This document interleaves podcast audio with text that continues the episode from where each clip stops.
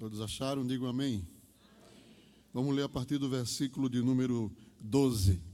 Cantares 4, versículo de número 12. Que diz assim: Jardim fechado és tu, minha irmã, esposa minha, manancial fechado, fonte selada. Os teus renovos são um pomar de romãs com frutos excelentes, o cipestre com o nardo, o nardo e o açafrão, o cálamo e a canela, com toda sorte de árvores de incenso, a mirra, aloés, com todas as principais especiarias. És a fonte dos jardins, poço das águas vivas que correm do Líbano. Amém? Vamos partir desse texto, irmão, vamos meditar na palavra do Senhor. Os irmãos sabem já que nós temos é, aprendido aqui a respeito do livro de Cantares, da sua característica poética. O livro de Cantares é, está dentro do conjunto dos livros poéticos da Bíblia. Né? E é, a sua linguagem é uma linguagem que eu, nós devemos apreciá-la como uma revelação de Deus concernente ao relacionamento de Deus com a sua igreja e de Deus com Israel. Né? Ainda que nessa forma poética em que se revela o relacionamento também fisicamente de Salomão com a sunamita, existem expressões aqui é, da intimidade do casal, né? mas que não devem em nenhum momento serem entendidas como é, apenas um aspecto romântico, um aspecto conjugal, para que não reduzamos o livro de Cantares a um, um, um nível material, um nível humano. A verdade é que o livro de Cantares é uma, uma fonte de revelação de Deus concernente ao seu relacionamento com a igreja, seu relacionamento com o povo de Israel. A sunamita é um símbolo da igreja do Senhor. Ela é uma figura da igreja de Deus. E dentro do livro de Cantar, nós temos quase que todas as principais doutrinas da graça reveladas aqui no livro de Cantares. O livro de Cantares menciona profeticamente e de forma figurada a, o arrebatamento da igreja. O livro de Cantares fala da regeneração, fala da justificação, tudo isso em forma, claro, alegórica e de forma poética fala da firmeza da igreja. Né? O primeiro capítulo de Cantares diz que Deus firmou a sunamita com pregos de prata. Está escrito lá no primeiro capítulo. Firmou com pregos de prata a igreja. Pregos que não enferrujam e que têm um alto valor, porque a igreja está firmada em princípios que são duradouros e são valorosos. Aleluia. Então, isso é apenas um, um pequeno exemplo, né? De, de como no livro de Cantares essa alegoria ela enriquece e faz a gente crescer espiritualmente, né? Mas, irmãos, eu quero chamar a, a atenção nesta noite para esse texto. O Espírito de Deus nos levou a meditar nesse assunto e quero compartilhar com os irmãos, né? Neste, neste, nesse texto que nós tomamos, em que o noivo está fazendo menção à sua noiva, né? mencionando que ela é um jardim fechado. Nós temos aprendido aqui, o nosso pastor tem falado, inclusive, nesse assunto, não vou entrar nesse, nesse ponto, né? mas falando que a igreja é um jardim fechado, uma fonte selada, da sua, falando da sua pureza, falando da sua santidade, né? da forma como Deus trouxe a igreja para um aspecto é, de propriedade particular sua. E dentro desse texto também, quando Salomão está falando da sua noiva, ele se refere a alguns, é, alguns hábitos, alguma prática que era exercida nas cortes reais naquele, na, no Oriente, com relação às esposas, com relação ao, naquela época, os reis que possuíam haréns com várias esposas, e haviam ali tradições, haviam costumes, hábitos. Se, você, se nós lemos, por exemplo, o livro de Esther, nós vamos ver que antes que ela fosse apresentada ao rei Assuero, ela passou seis meses sendo tratada com leite e com especiarias para melhorar a pele, o cabelo, para que tivesse bem apresentada antes de ir diante do rei. Então, era uma, uma forma, um, uma maneira que existia no Oriente de valorizar aquela moça, aquela esposa e dar a ela o melhor do que existia naquele tempo. Amém? Cuidar fisicamente, né? naquele tempo fisicamente. Mas aqui no livro de Cantares é uma menção espiritual do cuidado do noivo para com a sua igreja. E o que é que diz aqui? Observe, o que é que o texto diz? Diz assim: os teus renovos, repita comigo, os teus renovos são um pomar de romães, com frutos excelentes. Aí a partir daí ele vai citar três compostos. O que é um composto? É um tipo um perfume com dois ingredientes, no mínimo. São compostos. Então vamos ver aí. O primeiro diz assim: o cipestre com nardo. Pode dizer, o cipestre com o nardo. É o primeiro. Depois ele diz: o nardo e o açafrão. É o segundo. E depois diz: o cálamo e a canela. Terceiro composto. E que aqui o, o homem de Deus, ou Salomão, chama de renovos da sua noiva.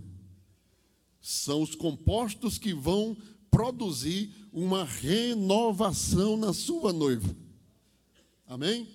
Ela vai ao seu lugar secreto, e como era tradição naquele tempo, ela ia ser tratada com esses compostos, com esses ingredientes perfumados, porque o nardo é um perfume e outros compostos medicinais, cada um com uma função de renovo na igreja do Senhor. E é sobre isso que eu queria compartilhar com os irmãos nesta noite. A igreja de Deus, ela sempre será renovada na presença de Deus. A razão de nós chegarmos até aqui nesta noite e a igreja cruzar os séculos, os atropelos, as guerras, a, a, a, a batalha espiritual que é travada constantemente contra a igreja. Irmãos, só há uma explicação para isso: é que Deus tem renovado a sua oliveira, tem renovado a sua videira, tem renovado o seu povo, tem renovado os seus servos, para que nós estejamos aqui. Nunca vai faltar banda nessa igreja. Nunca vai faltar coral nessa igreja. Nunca vai faltar jovem nesta igreja. Nunca vai faltar adolescente, nunca vai faltar criança, nunca vai faltar obreiro, nunca vai faltar cantor, nunca vai faltar dirigente de ciclo E o que é isso? É porque o Deus que nós servimos é o Deus que renova a sua igreja, que renova o seu povo. A igreja está sempre debaixo da renovação do Senhor, da renovação do céu. Quantos creem nisso nesta noite? É sobre isso que, que quero compartilhar com os irmãos. Está ardendo aqui no meu coração. Os renovos de Deus para o seu povo. Aleluia. Glória ao nome de Jesus para sempre. E a primeira coisa que nós precisamos pontuar, irmãos, é porque normalmente quando nós falamos de renovo, a gente sempre já associa com a alegria do Espírito Santo. Você fala a língua, irmão foi renovado, né? Falou em línguas, ele foi renovado. Não digo que isso está errado, não digo que isso não deva ser dito, não é isso. Mas no livro de Cantares, renovo tem um sentido mais profundo. O falar em línguas, o se renovar no Espírito Santo, também é uma, um sinal, é um sintoma dessa renovação do Senhor. Mas renovação no livro de Cantares é algo muito mais profundo, muito mais abrangente, muito mais consistente. Aleluia! E é por isso que está revelado aqui nessa, nessa forma poética. Né? Olha, igreja minha, olha, noiva minha, os teus renovos são preciosos como um pomar de romães. É isso que o, o homem de Deus está dizendo para a noiva. Aleluia. Os compostos estão à tua disposição. Se renove e depois venha para perto do seu amado. É isso. Aleluia. Então vamos, vamos entender aqui rapidamente, irmãos. Então, o que, o que é que significa ou simboliza o primeiro composto? Né? E nós vamos ver a luz da palavra de Deus. Amém? A luz da palavra de Deus. Sempre um ingrediente medicinal ou principal e um aromático. O nardo é o aroma, a canela é o aroma. E o ingrediente principal que tem uma função nessa renovação espiritual. Então, quando nós começamos a falar aqui do primeiro, que significa o primeiro composto? O cipestre, diga comigo, o cipestre e o nardo. Nós achamos na Bíblia, primeiro, que o cipestre, que também pode, os irmãos vão encontrar nas, em algumas versões, né, pode encontrar faia. Vão encontrar a palavra faia, é cipestre. Ou faia verde, também é cipestre. Amém? Ou, inclusive, uma terceira palavra, que é gofer. Essa palavra também significa cipestre. No hebraico é a palavra tirza. Tirza define o cipestre. É uma, uma árvore, uma dela se, se extraíam é, vários tipos de produtos. Né? Mas é, na Bíblia, irmãos, a primeira referência que nós temos é que o próprio Deus se identifica com o cipestre. Deus se identifica com o cipestre. Oséias, capítulo 14, versículo 8. Assim dirá, Efraim dirá: Que mais tenho eu com os ídolos? Eu o tenho ouvido, e isso considerarei. Repita comigo: Eu sou como a faia verde. Como eu disse, outra tradução pode ter: Eu sou como um cipestre, mas é a mesma coisa. Então Deus está dizendo: Eu sou como a faia verde, e de mim é achado o teu fruto. Deus está dizendo: Eu sou um cipestre, eu sou como um cipestre. Vamos lendo aqui, eu vou explicar o porquê Deus está dizendo isso. Israel também é comparado na Bíblia simbolicamente como o cipestre. Você encontra em Isaías 37, versículo de número 24. Por meio dos teus servos afrontaste o Senhor e disseste: Com a multidão dos meus carros subi, eu aos cumes dos montes, aos últimos recessos do Líbano, e cortarei os seus altos cedros e as suas faias escolhidas, e entrarei no seu cume mais elevado, no bosque do seu campo fértil. Aqui é mencionado várias árvores que estão dentro do território de Israel, que eram a representação da nação de Israel. Quando o inimigo do povo de Israel disse que ia entrar lá e destruir tudo, ele estava se referindo aos símbolos que tipificavam a nação de Israel. E aqui aparece a faia verde também, é um símbolo de Israel. Deus se identifica com o cipestre. Diga amém? Israel também se identifica com o cipestre. Irmãos, vamos, lá, vamos, vamos lendo um pouquinho. O cipestre também aparece, meus irmãos, no livro do Gênesis. Quando Deus ordena Noé a construir a arca que ia navegar por sobre o dilúvio, a ordem de Deus foi que use madeira de cipestre. Na minha Bíblia diz cipestre, na minha versão. Em outras pode ter gofer, como eu falei. Madeira de gofer. É a mesma coisa, é o cipestre. A arca, irmão, presta atenção. A arca do dilúvio foi construída com cipestre. Aleluia. Aleluia. O cipestre. Em Zacarias, capítulo 11, esse, essa referência está em Gênesis 6, 14. Em Zacarias 11, versículo 2, o cipestre também é citado ali numa lista de árvores. Quando diz assim: gemei faias, é o cipestre, porque os cedros caíram, porque os mais excelentes são destruídos. Gemei, ó carvalho de Baçã, porque o bosque forte é destruído. Veja aí, a faia aparece na lista das árvores chamadas de fortes. O bosque forte foi destruído e a fé está no meio, mas ela continuava de pé enquanto as outras já tinham caído. Então o, cipestre é mais forte que as fortes. Amém? Presta atenção, vá segurando isso aí, vá aguardando isso aí.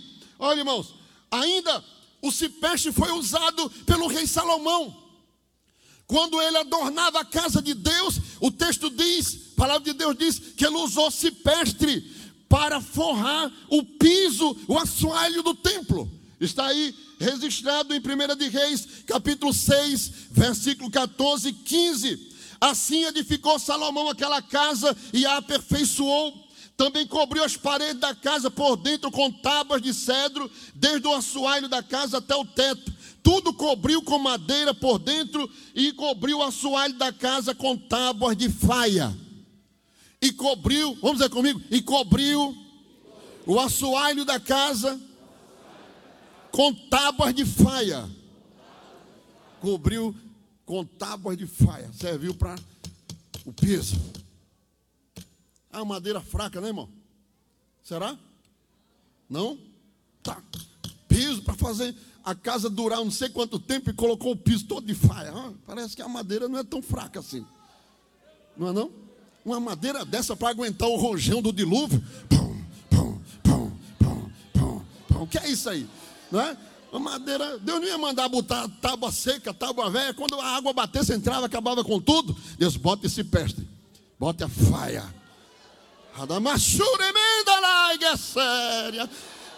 Porque o cipestre é um símbolo do primeiro aspecto do renovo de Deus na igreja. Ele representa a resistência.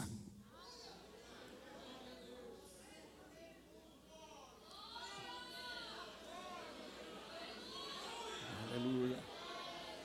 As águas do dilúvio não vão quebrar, elas vão bater forte mas não vai adiantar de nada, porque ali tem faia verde, tem cipestre de Deus.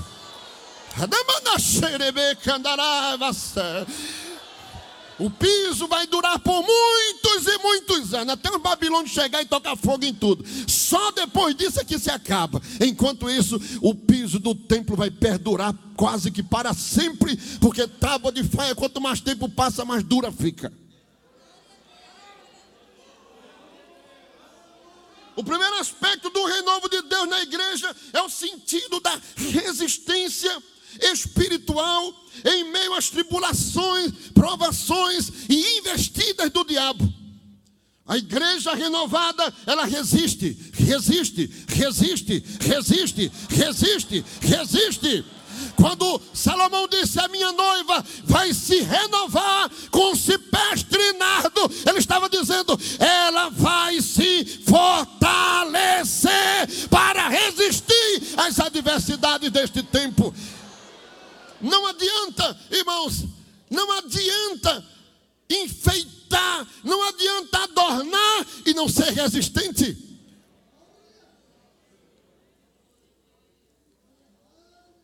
O que Deus precisa é de crentes e de uma igreja resistente, que não é levada por qualquer vento de doutrina, que não é levada por qualquer influência, que não deixa a igreja por namorado incrédulo, que não deixa a casa de Deus para jogar bola.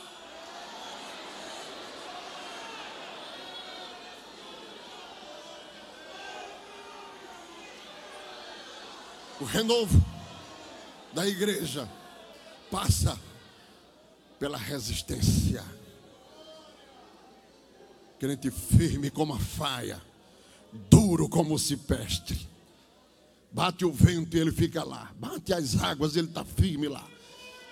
Vem as tribulações, ele continua firme. Vem as tentações, ele permanece firme. Vem as guerras contra a vida dele, mas ele está firme, firme, firme, firme, firme na presença de Deus. Não cede um milímetro. Isso é renovo.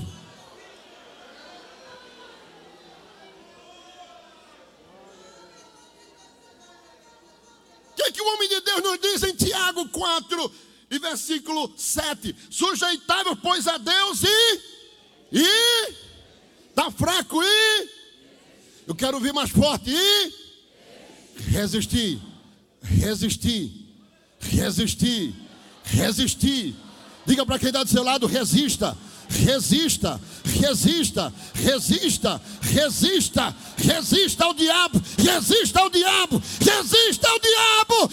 Você recebe renovo nesta noite da parte do Senhor, recebe renovo da parte de Deus nesta noite, com os renovos de cantares de Salomão sobre a noiva. O cipestre e o nado significa, simboliza resistência.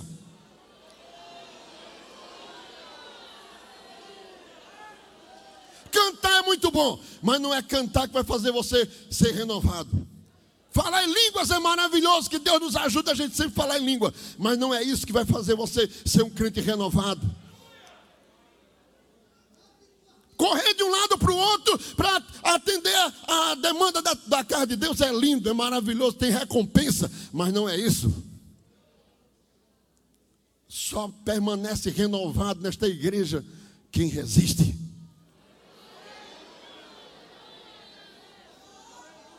Resiste. Resiste.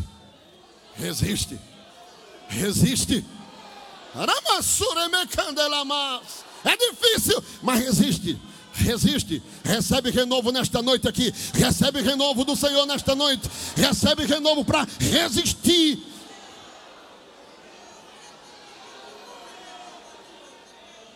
O apóstolo Pedro diz na primeira carta de Pedro, capítulo 5, versículo 9: Ao qual resistis firme na fé. Resistis firme na fé, sabendo que as mesmas aflições se cumprem entre os vossos irmãos no mundo. Resiste firme na fé. Efésios 6 e 13 diz: Portanto, tomai toda a armadura de Deus, para que possais resistir no dia mau, e havendo feito tudo, ficar firmes.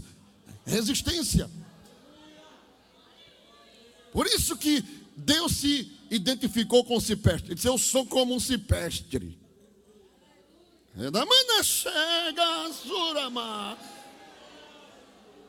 Quando Deus diz uma coisa e se pronta em algum lugar, ninguém arranca ele, ninguém tira ele. No, no tempo moderno, isso aí você vai achar na internet aí, procura, você vai ver se achou a faia em vários incêndios, tanto na Califórnia como na Itália. Para esses dois lugares aí eu garanto que você vai ver incêndios. E uma das coisas que chamou a atenção do, do, dos cientistas e de quem acompanhou a situação de dois grandes incêndios é que todas as árvores foram queimadas, menos uma.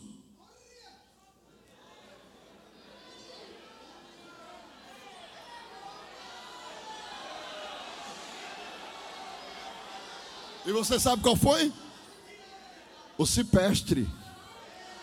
O fogo vinha, batia nela e ali ficava, não conseguia passar pelo cipestre. Não conseguia passar. Porque os cientistas descobriram que ele tem uma capacidade de armazenar água dentro das suas folhas, dos seus troncos. E ele se renova de dentro para fora, de dentro para fora. E o fogo não consegue vencer essa renovação. Ele se tornou é uma barreira natural. Já estão usando, é, plantando essa árvore em lugares que já se sabe que vai ter incêndio. Coloca uma barreira com cipestre e ele segura o fogo, porque ele resiste. Assim é o crente renovado na presença de Deus. O diabo vem contra ele, investe contra a vida dele, quer destruir ele, mas ele é como cipestre, ele está renovado como cipestre. Ele resiste, resiste, resiste, resiste, resiste e não sai do lugar, não sai da presença de Deus.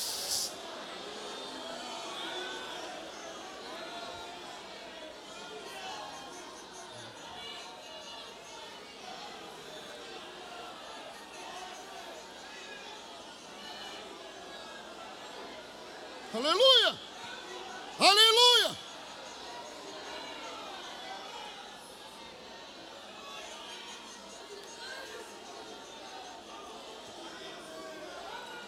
O irmão pode perguntar, pastor, eu estou quase, eu não estou aguentando, não. Você vai aguentar. Tem um limite para a resistência. Tem um limite para a resistência. Sabe, sabe onde está escrito? Em Hebreus 12, 4. Diz assim: diga comigo, ainda não resististes até o sangue.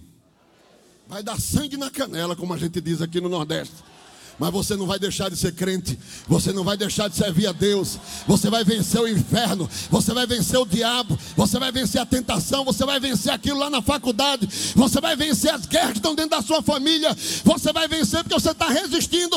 Até o sangue, vai ter, dar sangue na canela. Morra eu, mas eu não saia do teu lugar, do lugar que tu me colocaste, Senhor. Permanece no lugar firme. Tu tens o renovo de Deus na tua vida, o cipestre símbolo da renovação e da resistência de Deus na nossa vida. Aleluia. Aleluia. Aleluia.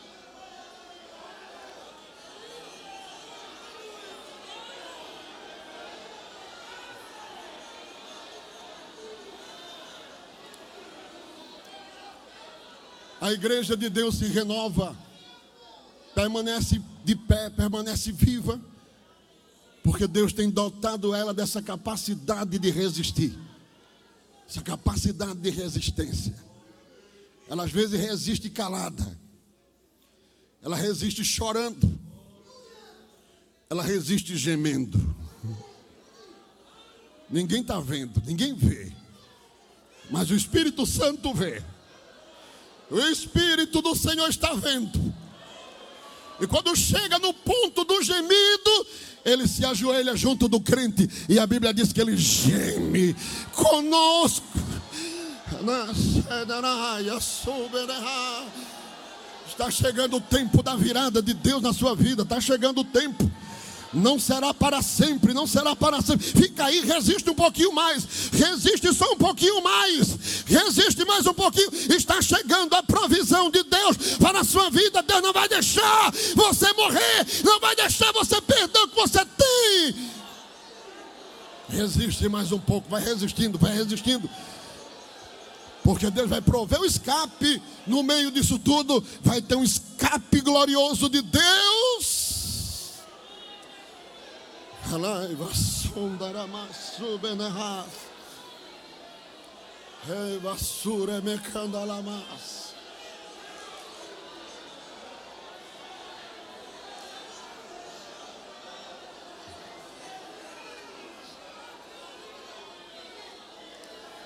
Nós precisamos, precisamos dizer, irmãos, isso.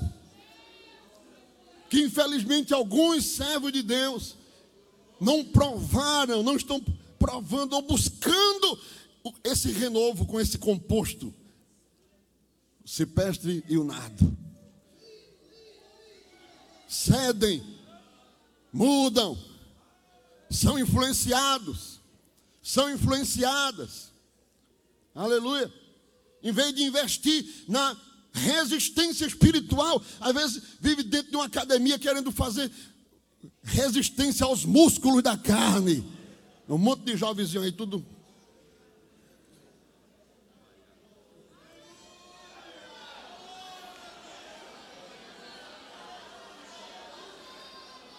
Não, irmão.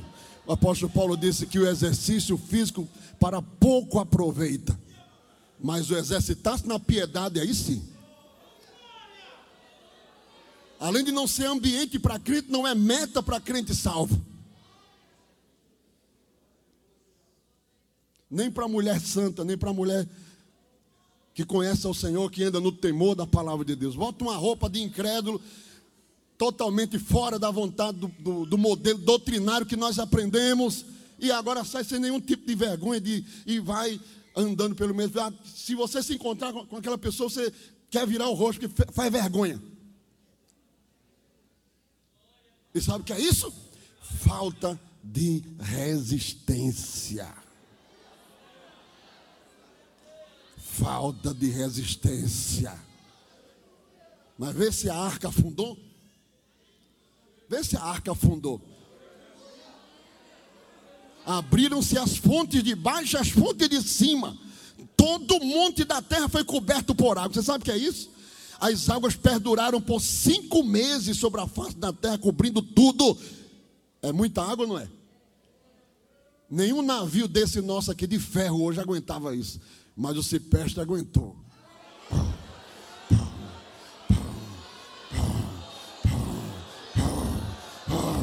as águas batiam, mas o cipeste aguentou. Aleluia! Ah, pastor, porque está muito difícil, é porque é isso, aquilo, outro é não. Deixa o Espírito Santo trazer renovo hoje aqui para você ver uma coisa. Deixa o Espírito Santo trazer renovo na sua vida aqui nesta noite. Você vai ver o que Deus vai fazer na sua vida. Aleluia. Esse foi o primeiro composto que nos fala no livro de Cantares sobre o renovo da igreja. O primeiro composto fala de resistir. Está fraco. Fala de resistência. Resistir. Né? Resistir os ataques, as pancadas. Não ceder um milímetro. Amém? Não regredir, não. Permanecer firme, firme, firme, firme. Isso é renovo. Isso é o crente renovado. Aleluia. Aleluia. Mas na sequência, o texto diz: é, peste e o nardo. Depois diz: o nardo e o açafrão. Vamos dizer comigo? O nardo e o açafrão. Como eu disse, é sempre um aromático e uma substância com um papel de, de medicinal quase, né? E fazia parte também do, do ambiente né, daquelas cortes, daqueles nobres. O açafrão, que hoje a gente encontra até em, em supermercado, né, como um condimento simples, mas no Oriente ele era muito usado e tinha um, um papel, tinha uma função. Ele é chamado na Bíblia em hebraico de carcom, em hebraico que literalmente significa amarelo. Quem, quem conhece safrão sabe que ele é amarelo. Né? E a palavra carcon do hebraico significa amarelo. Ele é, é usado, era usado no Oriente Médio e se conhece a aplicação dele por mais de 4 mil anos. O açafrão, ele era diluído, misturado com substâncias, com alguma outra coisa, para fazer uma espécie de é, creme, que a gente poderia, comparando aqui com a nossa realidade de hoje, como se fosse um tipo hidratante. Né? O hidratante. Ele também era usado para tomar. Quando os soldados voltavam das, da guerra, né? eu, eu quero dizer para os irmãos, tenham cuidado quando eu estou falando aqui de açafrão, para o irmão chegar em casa e fazer mingau de açafrão depois. Vai falando aqui. Nós temos essa tradição, né? O nordestino, né? quando ouve falar de uma planta, de negócio, ah, eu soube que é bom, vou fazer. Não estou entendendo, né? Que é uma pesquisa que a gente faz em cima e aponta para isso. Não estou ensinando ninguém a fazer medicamento em casa. Então, ele também era usado liquidamente, de forma líquida, nas, quando os soldados voltavam da guerra, eles faziam um, um tipo de uma bebida com o açafrão e ele, eles tomavam e tinha uma função de revigorar, de renovar o vigor.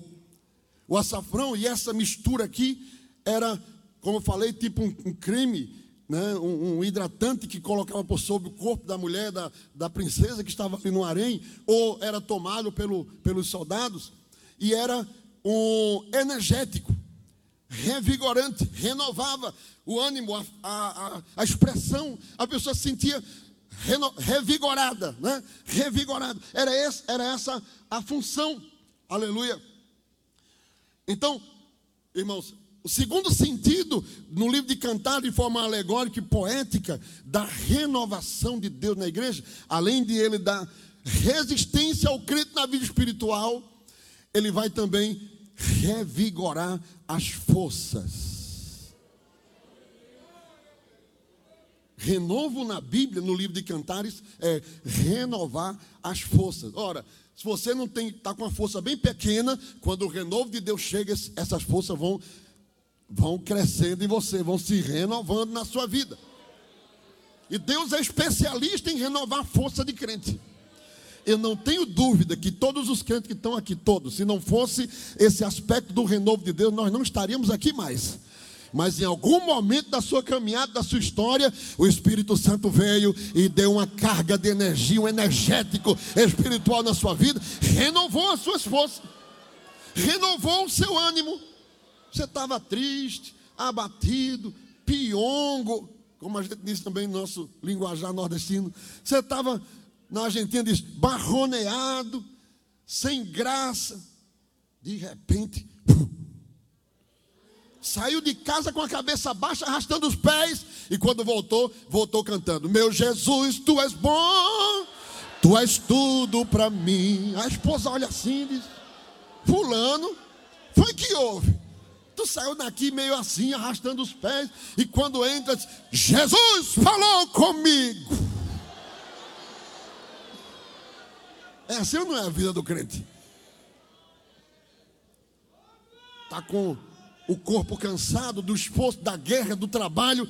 Aí tem o, o hidratante de açafrão de Deus. Ah, o hidratante de açafrão de Deus para passar no músculo, para relaxar o músculo e revigorar ele. E depois tomar o chazinho de açafrão também, que eu não mando ninguém tomar. Mas tomar o, o renovo de Deus para renovar as forças espirituais. Nós estamos aqui nesta noite e Deus está renovando a gente. O Espírito Santo está renovando as nossas forças aqui nesta noite. Está renovando o crente que está ouvindo a mensagem através da Rede Brasil, que está cansado, atribulado com tanta coisa, tanta dificuldade, tanto problema. Mas o Espírito Santo não deixa a igreja sem renovo. O Espírito Santo sempre tem um renovo certo, na hora certa, no momento certo, para a vida do crente. Jesus falou em Lucas 18, versículo 1, e contou-lhes também uma parábola sobre o dever de orar sempre e nunca desfalecer. Nunca. Nunca. Diga comigo, nunca. Nunca. Nunca, desfalecer. Levanta a cabeça.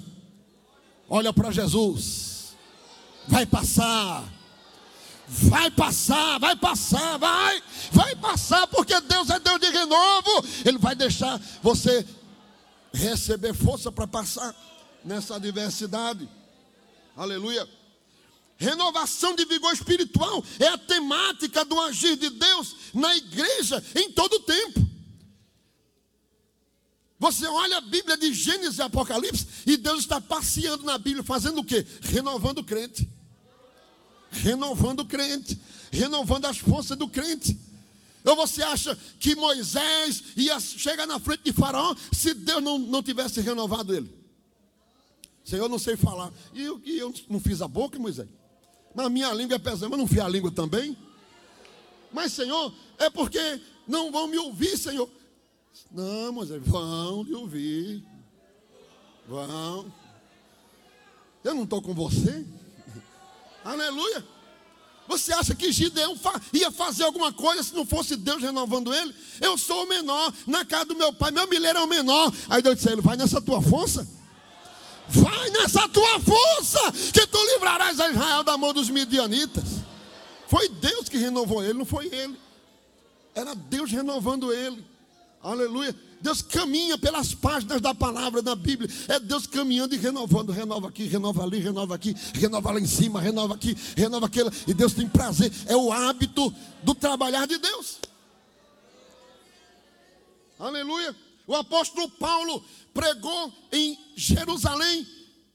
Era o desejo dele desde o dia da conversão. Ele queria pregar em Jerusalém os seus é, parentes, ao, aos homens da, da liderança de Israel, e Deus não deixou a princípio.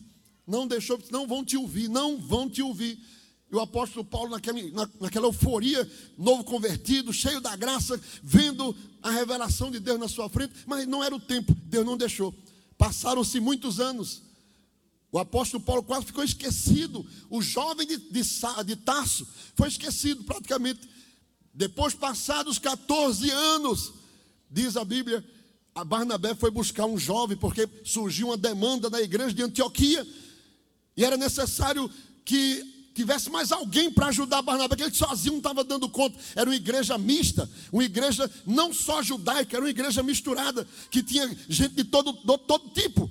Era um protótipo da obra missionária. Deus estava preparando. Aí Barnabé lembrou de Saulo, disse assim, e saiu a procurar o jovem Saulo. Aí trouxe ele para igreja de Antioquia para ser o co-pastor com ele.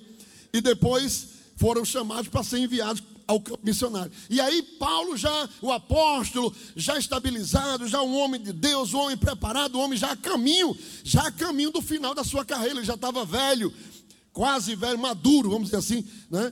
E ele foi a Jerusalém pregar. Quando ele chegou em Jerusalém, o alvoroço já estava preparado para acabar com ele. Os judeus, né? Paulo foi preciso fazer voto para aparecer lá dentro, porque a fama dele é que ele estava acabando com o judaísmo, implantando uma doutrina herética contra a lei de Moisés. Ele, para provar que ele não era contra, mas que ele estava apenas esclarecendo a lei, ele fez voto, entrou no templo, tudo direitinho, mas mesmo assim fizeram uma revolta, uma revolução, e o resultado, irmão, é que uma grande multidão pegou o apóstolo e jogou para um lado, jogou para outro.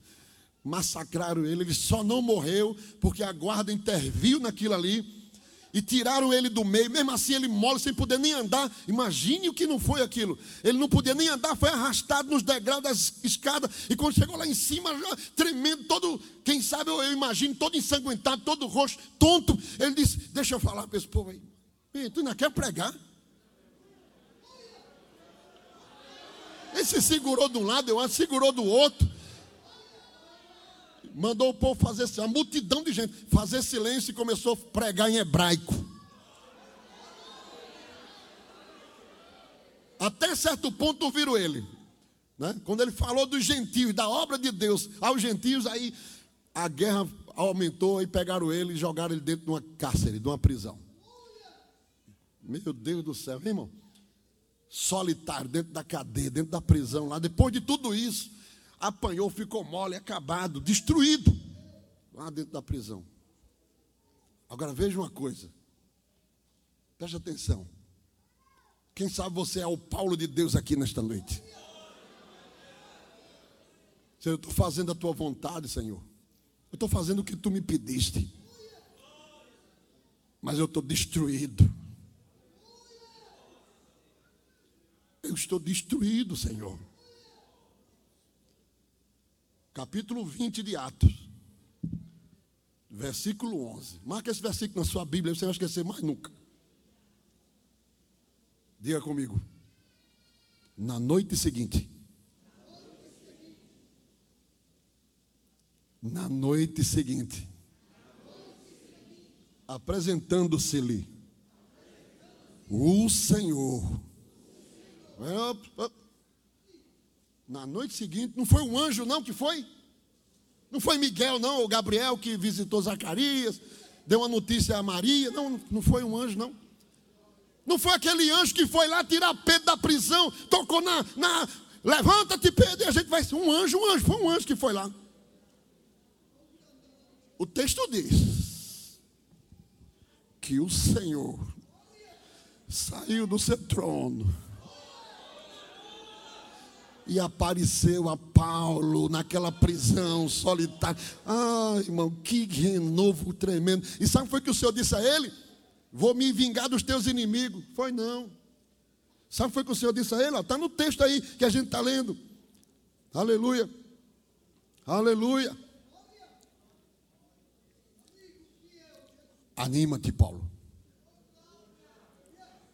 Tem ânimo.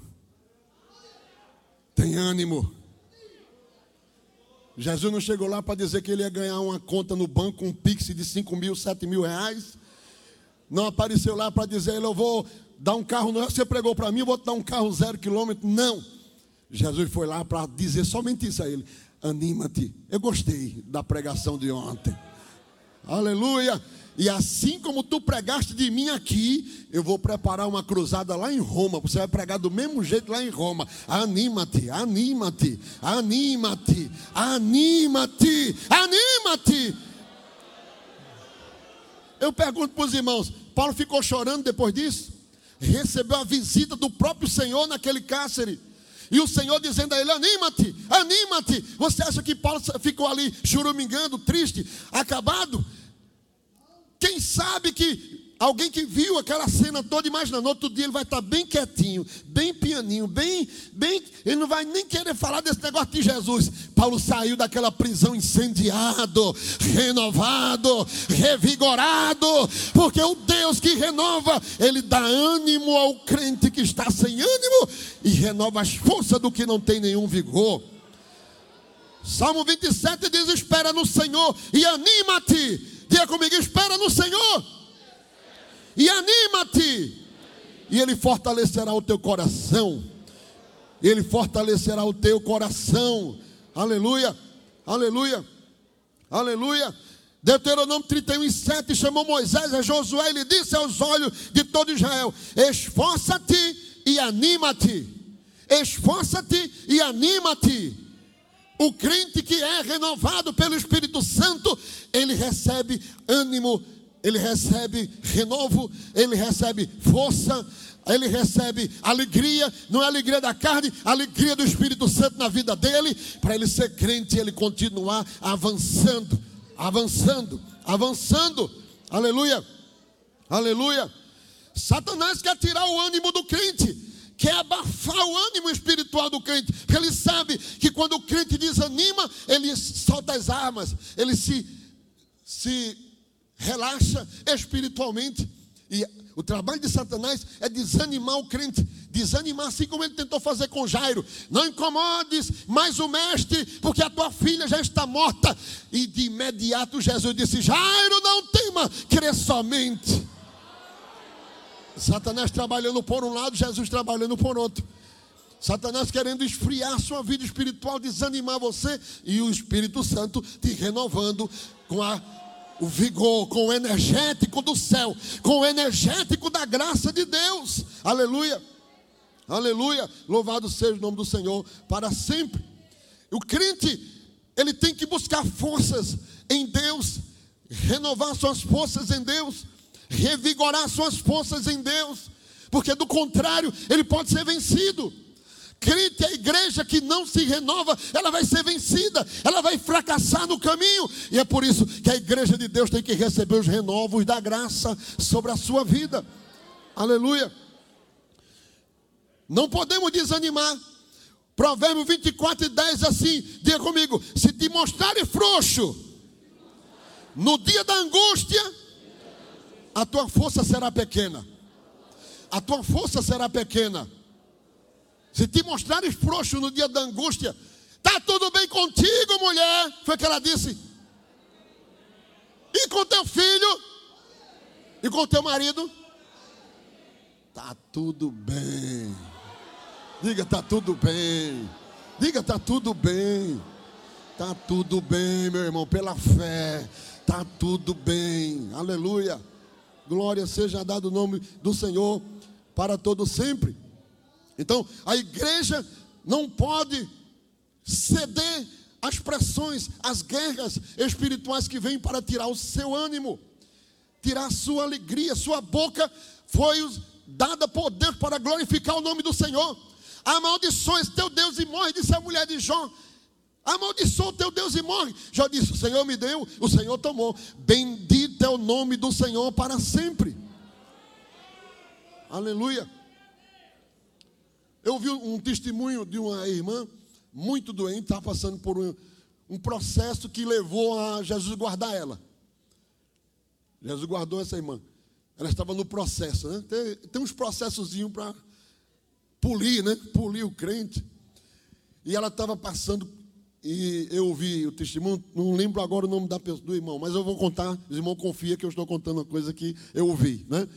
Então, ela começou a orar a Deus, Senhor, me dá uma anestesia. Me dá uma anestesia, porque eu, aí eu descanso assim, pronto, até um dia eu partir. Ela sabia que ia partir. Mas ela estava passando por esse processo de enfermidade, de muita dor. Ela dizia: Me dá uma anestesia, me dá uma anestesia. E ela contou isso para o filho dela. Né? Quando ela começava a sentir muita dor, o filho se desesperava. Ela dizia: Calma, meu filho, está tudo bem. Ela dizia: Está tudo bem. E ele ficava assim admirado, porque era um processo de enfermidade muito doloroso. E, e um dia ele perguntou a ela, mas minha mãe, como é isso? A senhora está aí morrendo de dor e tá. Aí disse, meu filho, olha, eu estava orando a Deus, dizendo, me dá anestesia, Jesus, me dá anestesia. Mas eu estava aqui nesse quarto e apareceu aqui um homem que eu não via direito o rosto dele. Eu só via ele daqui para baixo. E ele me mostrou as mãos dele assim, apontou para mim e disse: Filha, foi sem anestesia.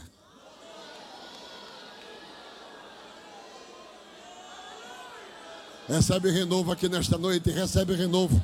Deixa Deus renovar tuas forças. O que tu estás passando vai passar, vai passar. Deixa Deus trabalhar na tua vida, vai passar. Isso é, é, é processo de Deus. Agora Deus vai renovar tuas forças aqui hoje. Vai renovar o teu vigor. Vai renovar tuas forças. Você não vai parar por conta disso. O Espírito Santo vai renovar suas forças. Até a tua glória ultimamente estava saindo bem fraquinha. Aleluia, aleluia. Mas Jesus vai renovar, que você vai dar glória com tanta força, com tanta alegria, com tanto vigor. Vai renovar as suas energias espirituais. O energético de Deus vai renovar você nesse tempo. Oh, glória ao nome de Jesus. Aleluia, aleluia. O cálamo e a canela é o último composto do processo de renovação. E o que eu tenho a dizer, irmãos, o cálamo, a canela aromática, o cálamo é o ingrediente principal. No hebraico é gané, que significa cana. Também é, pode ser encontrado como cálamo doce na escritura. Em Ezequiel, o cálamo foi usado como moeda de troca é, com o rei de Tiro. Ele foi usado como moeda de troca, era um ingrediente precioso também naquele tempo. Mas o que me chama mais atenção no cálamo, tá, isso que eu falei está em Ezequiel 27, 19. Mas o mais interessante do cálamo e da canela é que eles são os ingredientes, o terceiro e o quarto ingrediente do azeite da unção sacerdotal. Êxodo capítulo 30, versículo 22 ao 25. Está lá o cálamo aromático e a canela aromática eram um dos, dois, um dos dois ingredientes dos demais que compunham o azeite da unção, que era usado para ungir as peças do tabernáculo, que era usado para ungir ah, os sacerdotes, para ungir os monarcas, aqueles que iam ser usados pelo Senhor, representa, nesse sentido, a graça do Espírito Santo sobre a vida do crente representa a renovação que vem pelo Espírito Santo do Senhor sobre a vida do crente. Agora a gente chega naquela parte que a gente costuma, costuma dizer que o crente, quando é renovado, que é batizado com o Espírito Santo, ele fala em línguas. E é verdade, Deus renova ele, ele fala em línguas, ele sente a presença de Deus, ele sente a graça de Deus, porque é um aspecto também da renovação da igreja. Ela é renovada quando o Espírito Santo dá uma passada sobre a sua vida, visita o crente, renova as forças espirituais do crente. Aleluia. Em Tito, escrevendo na, no capítulo 3 da sua carta, versículo 5, ele diz: não, repita comigo, não pelas obras de justiça que houvéssemos feito, mas segundo a sua misericórdia, nos salvou pela lavagem da regeneração e da renovação do Espírito Santo. E da renovação do Espírito Santo, bendito seja o nome do Senhor. O Espírito Santo renova de tal forma, irmãos, que não importa, não interessa em que grau, em que nível alguém possa estar. Uma simbologia disso está lá no profeta Ezequiel lá no capítulo 37, no vale de ossos secos, quando Deus chamou o profeta, fez ele dar uma volta em sentido espiritual ao redor daquela visão que ele estava tendo, e disse Deus ao profeta Ezequiel: Ezequiel, poderão reviver estes ossos? Poderão reviver? Eram ossos sequíssimos, amontoados em uma grande montanha, em um vale. E aí Deus pergunta ao profeta: poderão reviver esses ossos? Poderão reviver esses ossos? E o profeta, olhando para os ossos, disse: Senhor, não sei. O Senhor é que sabe. O Senhor é que sabe. Não, o que eu estou vendo aqui é osso. Já, quem já viu osso, osso voltar a ter vida de novo? Mas agora o Senhor diz assim: profetiza, profetiza, profetiza para esses ossos e diz a esses ossos que eu vou ordenar o vento que sopre dos quatro cantos da terra, da esquerda, da direita, de trás, da frente. Vai soprar o vento e ele vai pôr em pé estes ossos. Aleluia! Vai renovar a vida espiritual destes ossos. Tem crente, irmãos, que só o Espírito Santo pode levantar ele. A gente ora, a gente jejuma, a gente trabalha por isso, mas é o Espírito Santo quem vai levantar ele, é o Espírito Santo que vai tocar ele, é o Espírito Santo que vai transformar ele, porque o Espírito Santo pega osso seco e transforma em crente salvo, transforma em crente renovado, salvo na Sua presença, aleluia. Louvado seja o nome do Senhor para todo sempre, aleluia. Ezequiel 37 e do versículo 7 em diante. Mas eu quero ressaltar aqui é, apenas uma parte é, do versículo, aleluia.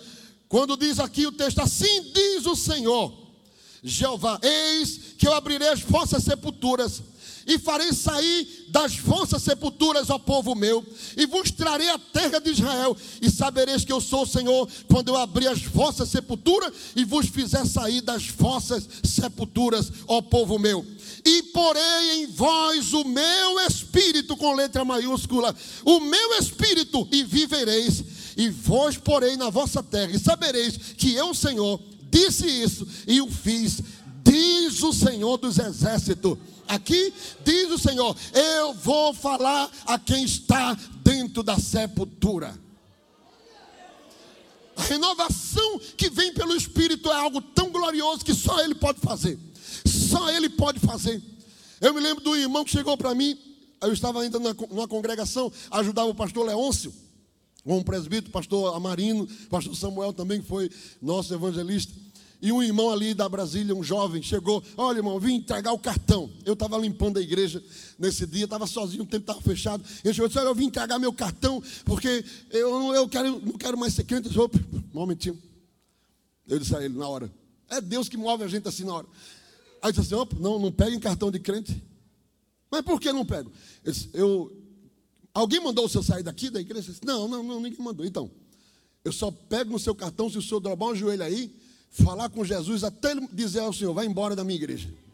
Quando ele disser aí, o Senhor levanta e me entrega o cartão. E fica aí que eu vou continuar limpando a igreja. Aí deixei ele, ele lá, ele dobrou o joelho. E eu fiquei limpando a igreja, fiquei limpando. Daqui a pouco aí, ele começou: Aleluia! Glória a Deus! Aleluia!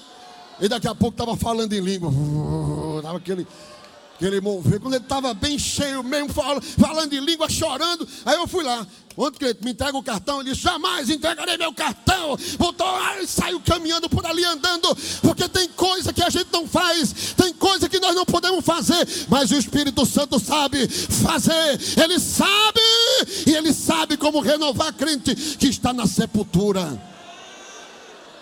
Levanta a sua mão se você crê nesta tarde, nesta noite que há um renovo de Deus aqui. Levanta a tua mão, fica com a mão levantada. Talvez não seja você que está aqui hoje, mas alguém da tua casa, alguém da tua família, tem um filho teu, uma filha tua que está frio, está apagado, não quer mais servir a Deus, está querendo desistir. Mas aqui o Espírito Santo está falando conosco. Recebe os perfumes aromáticos da noiva do Senhor nesta noite: o cálamo, a canela, o cipestre, o nado, o açafrão. Deixa Deus renovar a tua, a tua casa, a tua família, a tua vida. Deixa o Espírito Santo renovar nesta noite.